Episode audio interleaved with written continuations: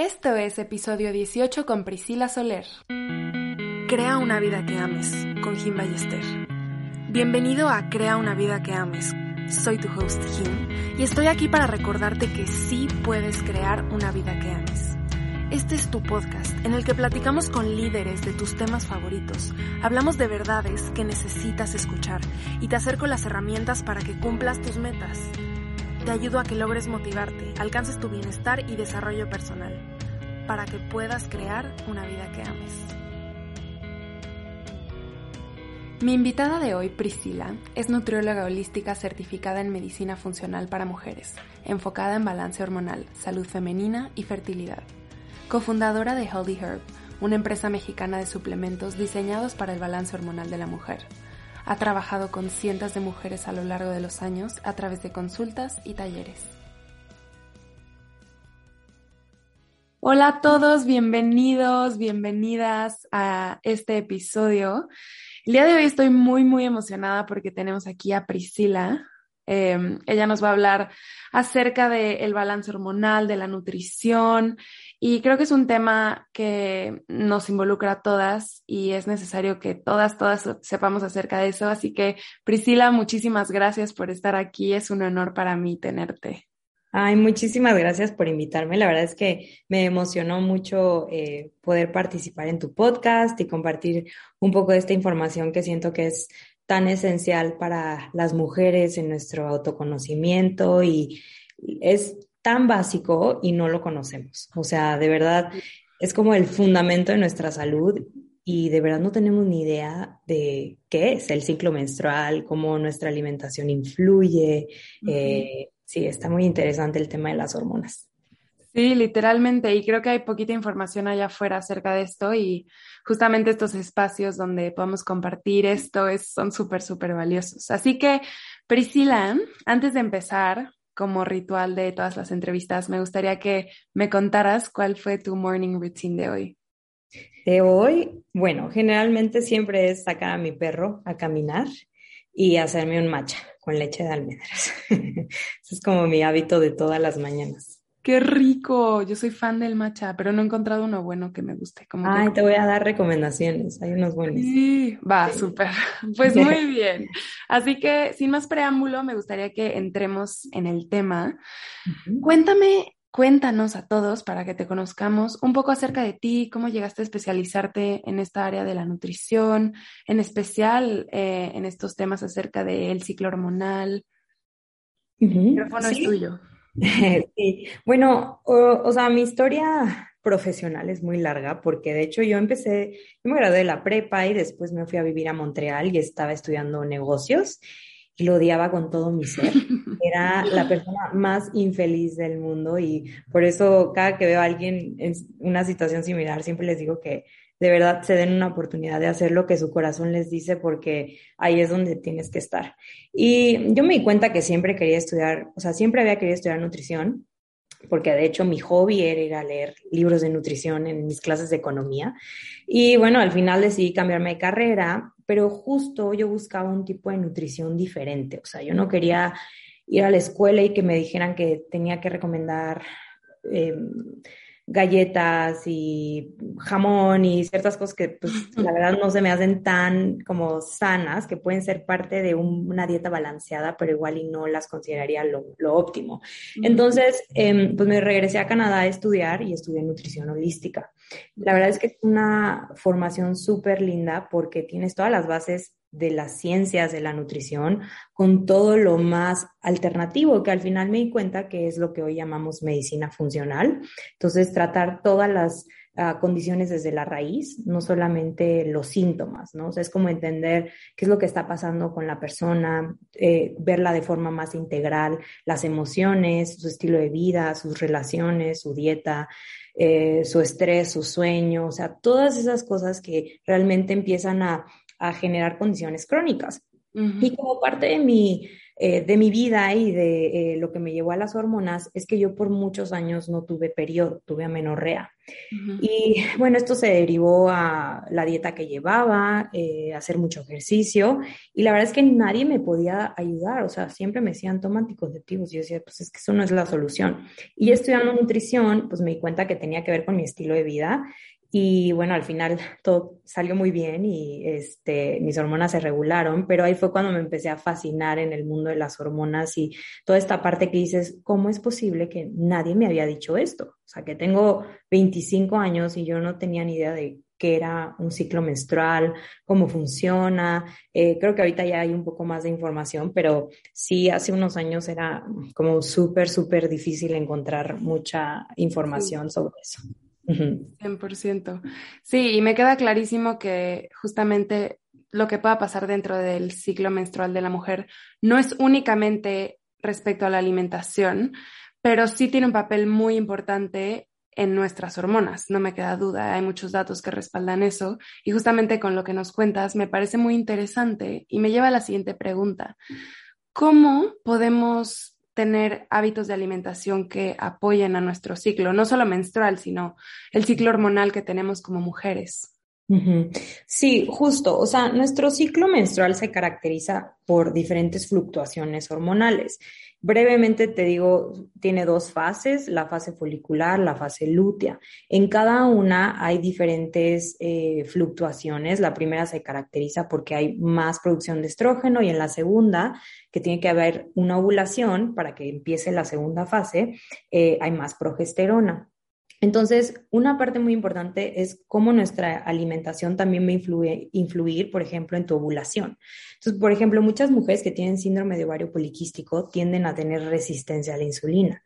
Y la resistencia a la insulina es una condición que causa ciclos anovulatorios, entonces no hay ovulación. Entonces, ahí, si, si tú te vas como, como a ver, qué llegó primero y empiezas a indagar un poco en el estilo de vida de la mujer eh, que tiene algún tipo de eh, ciclo menstrual anormal, ciclos anovulatorios o que no tengan eh, periodo y tengan amenorrea o que tengan unos periodos con unos cólicos brutales, o sea, todo eso también nos está dando información. Entonces, por ejemplo, yo veo muy común en las mujeres que tienen cólicos muy dolorosos, consumo de carne y lácteos muy alto, alimentos procesados, azúcar, Em, alimentos más inflamatorios. Las mujeres que tienen ciclos anovulatorios comúnmente tienen síndrome ovario poliquístico, que también está relacionado con la resistencia a la insulina. Entonces ahí es donde tu dieta y, no solamente lo que comes, pero cómo lo comes, influye muchísimo. Por ejemplo, em, en la presentación donde tú me conociste, justo explicaba un poco de la combinación de los alimentos, o sea, si tú te comes eh, una manzana, si tú le pones una cucharadita de crema de almendras, esa grasa nos va a ayudar a que el pico de la glucosa disminuya. Y lo mismo, por ejemplo, que te comas un bowl de arroz. Métele salmón, métele verduras, métele aguacate, semillas, y eso ya lo va a hacer un alimento mucho más completo que va a mantener tus niveles de glucosa estables a lo largo del día.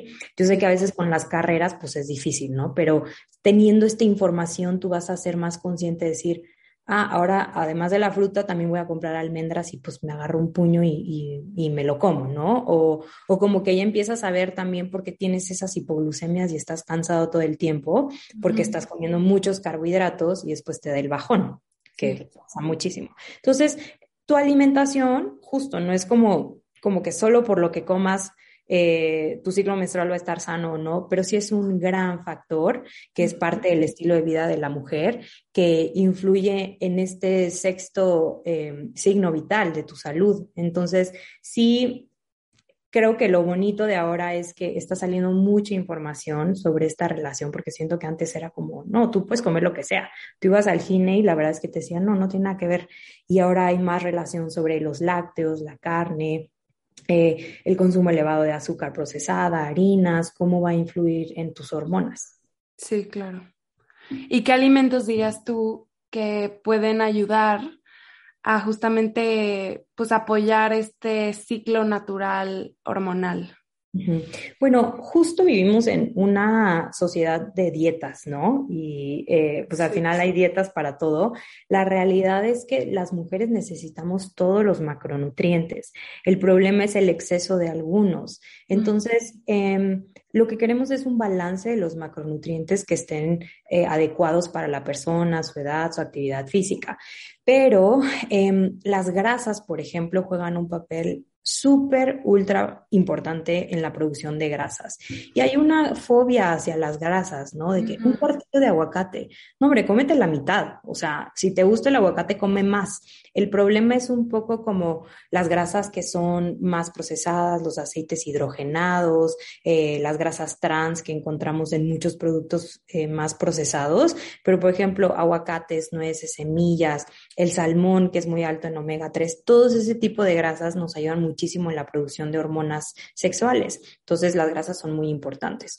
Eh, el consumo de vegetales pues ya sabemos que las verduras son buenas, ¿no? Pero si quisiéramos indagar un poco más como qué efecto tienen, bueno, son buena fuente de fibra y nosotras necesitamos buenas fuentes de fibra para nuestro balance de la microbiota, que es nuestra bacteria intestinal. Y esa microbiota tiene que estar sana para tener un balance en nuestros estrógenos. Entonces, si tú consumes coliflor, brócoli, coles de Bruselas, esas te aportan ciertos componentes que te van a ayudar con eh, el balance los estrógenos y la eliminación. no te preocupes, ya escuchamos atrás la ambulancia. Este, pues súper bien. La verdad es que me parece súper interesante todo lo que nos compartes. Creo que es muy bueno voltear la mirada hacia la alimentación porque es algo que a fin de cuentas hasta cierto punto podemos controlar nosotras y tener el conocimiento de todos estos beneficios y el impacto que puede tener en nuestro ciclo hormonal es súper relevante. Y justamente hablando de las hormonas, que es un tema que es mucho más reciente. Eh, yo he empezado a ver en redes que se habla acerca del el ciclo menstrual, eh, las fluctuaciones eh, de las hormonas a lo largo del mes. ¿Y mm, por qué tú crees, Priscila, que es tan importante hablar de hormonas? O sea, ¿cómo se ve esto que podemos percibir algunos como un poco abstracto, que son las hormonas que no podemos ver, ¿cómo se ve en la vida real? ¿Cómo se podría ver un desbalance o un balance? Justo es una súper buena pregunta porque siento que creemos que las hormonas, así como que ando hormonal y es cuando, o sea, como que lo relacionamos a hormonas sexuales, del ciclo menstrual, pero la realidad es que las hormonas rigen toda nuestra salud, o sea, son mensajeras que están todo el tiempo comunicándose. Entonces, em, cuando tú empiezas a entender que todo lo que pasa en tu cuerpo con el tema de las hormonas, o sea, va a afectar todo, tu estado emocional, tu digestión, tu metabolismo, tu sueño, eh, tu digestión, tu ciclo menstrual, tu fertilidad, o sea, todo está conectado. Entonces, entre, o sea, conforme tú vas conociendo mucho mejor que las hormonas realmente juegan un papel clave en tu salud en todos los sentidos, yo creo que las empiezas a cuidar más y apreciar más. Por ejemplo, está toda la función de la tiroides, o sea, tu metabolismo, tu estado de ánimo, tu, eh, tu digestión, tu piel, eh, tu memoria, o sea, todo de verdad está muy relacionado. Entonces, el estilo de vida que tú lleves va a influenciar mucho el balance de tus hormonas en todo tu cuerpo hay un dicho que dice una doctora en Estados Unidos, o sea, que es como una telaraña, que donde mueves una, todas se mueven. Entonces, por eso no es, ah, nada más voy a trabajar con la tiroides, es, ok, la tiroides, pero cómo todo lo demás está viendo afectado por la tiroides y qué otras partes de tu cuerpo necesitan atención. Por eso muchas veces personas que, por ejemplo, tienen problemas de tiroides o que nada más le dan anticonceptivos, no se sienten mejor, sino hasta a veces mucho peor por más que estén con reemplazo hormonal y tengan medicamentos y demás, porque no se está tratando desde la raíz. Que pasa mucho también con el síndrome ovario poliquístico, que les dan anticonceptivos, los quitan y ahí sigue, regresa, o a veces regresa peor el acné, o regresa otra vez todos los folículos, o sea que los ovarios están llenos de folículos no desarrollados. Em, entonces, eh, definitivamente creo que está como creciendo mucho el movimiento de la información sobre las hormonas. Y la verdad a mí me da mucho gusto porque sí, em, las mujeres se pueden entender mucho mejor, como que cuando entiendes en qué fase de tu ciclo estás y dices, ah, estoy ovulando, por eso ando pues caliente. Ah, o sea, ya sabes por qué, ¿no? O estoy a una semana de menstruar y la neta estoy histérica y solo quiero comer chocolate y no quiero ir a la escuela y todo el mundo me cae gordo. Pues empiezas a, hacer, o sea, ese sentido de que no estás loca, es parte de estas, de estas uh, fluctuaciones y estos cambios que estás teniendo a lo largo del mes. Obviamente queremos que esté lo más estable posible y ya cuando están tan, o sea, cuando estamos viendo como esos extremos de inestabilidad es cuando dices hay un desajuste hormonal. Claro, creo que también toda esta conversación nos invita un poco a quitarle estas etiquetas de histérica, enoja, enojona, hormonal, o sea, todo lo que probablemente está dentro de nuestro vocabulario y entender que, pues, el lenguaje hace la realidad también hasta cierto punto, entonces la información es el principal vehículo para, para hacer estos cambios. Y también creo que es una invitación a mover la mirada hacia la salud más integral, que no es solo enfocarse en una parte del problema, porque a fin de cuentas somos seres humanos y nuestro cuerpo funciona de manera complementaria y nuestro cuerpo y nuestra mente, todo esto movimiento de la salud mental y también la nutrición, cómo impacta en tus hormonas y tus hormonas en tu realidad y todo a fin de cuentas funciona conjuntamente y creo que es una ventanita hacia ese lado, una invitación a los médicos, a los nutriólogos, a los psicólogos, a todos aquellos que estamos involucrados en el ámbito de la salud, a abrir nuestro panorama, a trabajar multidisciplinariamente y justamente estos espacios son lo que, pues lo que nos hace ampliar la conversación y ponernos del mismo lado de la mesa. Entonces, sí, o sea, y es hasta ofensivo, ¿no? O sea, como que, ahí está súper hormonal. O sea, sí, pero entiende un poquito más el contexto de por qué estoy hormonal, ¿no? Porque justo, o sea, es como, como, como esta falta de educación, de entender que las mujeres sí somos un poquito más complejas. O sea, todo el mes están pasando muchísimos cambios a nivel emocional, mental, físico, y, y, pues lo tienes que vivir todos los meses, ¿no? Entonces, el tener más compasión entre mujeres, los hombres hacia las mujeres, eh, los papás con las hijas, etcétera, o sea, realmente creo que es, es, hace mucho más llevadero el proceso de, pues, de ser mujer y de tener todos estos cambios. Sí, y incluso hacia nosotras mismas, o sea, creo que Em, el estilo de vida de muchas de nosotras va aunado a una cierta rutina que algunos días puede resultar un poco más difícil por el nivel de energía que traes, em, por todas estas cosas que ya hemos estado platicando. Y creo que también es un espacio para nosotras estar mucho más en contacto con nuestro cuerpo, con cómo nos sentimos, con cómo vamos de energía, un poco a racionar este, en aquellos días que no tenemos tanta energía como para levantarnos a las 5 de la mañana como se nos exige en algunos contextos, ¿no? Sí, y qué bueno que haces, o sea, que haces hincapié en eso porque justo pues no lo había pensado eh, hablar en esto, pero, o sea, el tema del ejercicio, somos súper duras con nosotras, ¿no? O sea, de que te sientes fatal, estás menstruando, no tienes ganas, pero tengo que ir a, a, mi clase de CrossFit. Y es como, no, o sea, tu cuerpo ahorita te está diciendo que no tiene energía. Entonces, esos días es donde tú te puedes ir escuchando mejor y notar, por ejemplo, que cerca de tu ovulación y pasando tu ovulación vas a tener más energía igual previo a tu ovulación, porque el estrógeno también nos ayuda como estar motivadas y con energía, ¿no? Antes de ovular.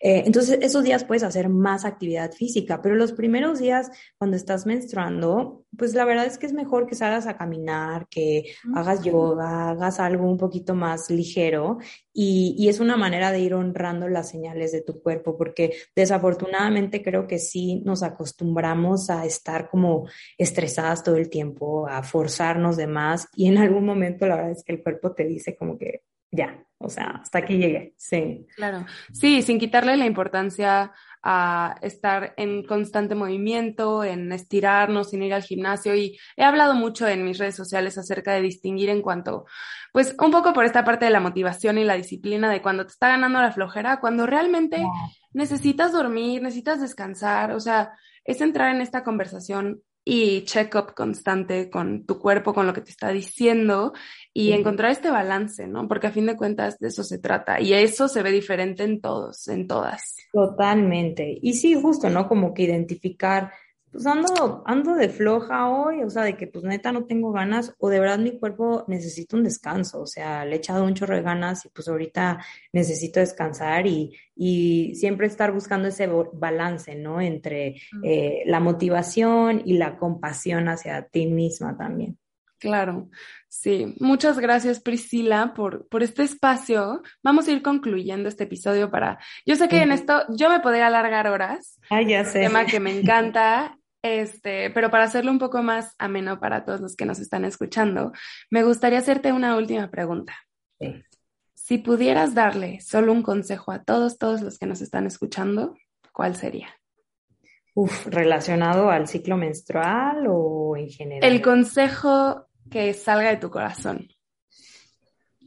Estar conscientes de sus niveles de estrés, porque desafortunadamente creo que ya estamos todo el tiempo tan estresados que aprendemos a vivir con él y hasta cierto punto es bueno, pero te podría decir que muchas condiciones tienen un factor de estrés detrás y, o sea, tú puedes comer súper bien, puedes hacer ejercicio, puedes tomar de todos tus suplementos, pero si tus niveles de estrés están al tope y no te das ese tiempo para ti, para salir a caminar, escuchar un podcast, eh, pasar tiempo con tu familia, todas las ensaladas que te comas no te van a ayudar a sanar de raíz. Entonces, eso, o sea, como que más conciencia sobre, sobre cómo estás manejando tu estrés y qué puedes hacer para, para mejorarlo. Sí, creo que el estrés es otro tema enorme del que podríamos hablar, entender que estar estresado no es el estado natural de nuestro cuerpo y hay que buscar estas alternativas y cosas para pues volver a este punto neutro, este balance y que es necesario el estrés en ciertas situaciones. Totalmente, sí. Y hasta es bueno tener un poquito porque te impulsa, pero ya es cuando se vuelve crónico que dices, ok, ya esto me está, no me está ayudando y tiene un impacto tremendo en las hormonas. Entonces por eso también siento que es relevante. Y volvemos al tema de que todo se relaciona, o sea, hay que buscar el, la mirada 360 en todo lo que tenga que ver con nuestra salud en todos los sentidos. Pues sí, Priscila, muchísimas gracias por estar aquí. Dinos cómo te podemos encontrar en redes sociales. Sí, eh, me pueden encontrar en Instagram como gastronómica, es eh, gastro con R A W, gastronómica y así está mi página y si no por mi nombre Priscila Soler. Em, sí, y doy consultas, talleres, este, y estoy siempre compartiendo información.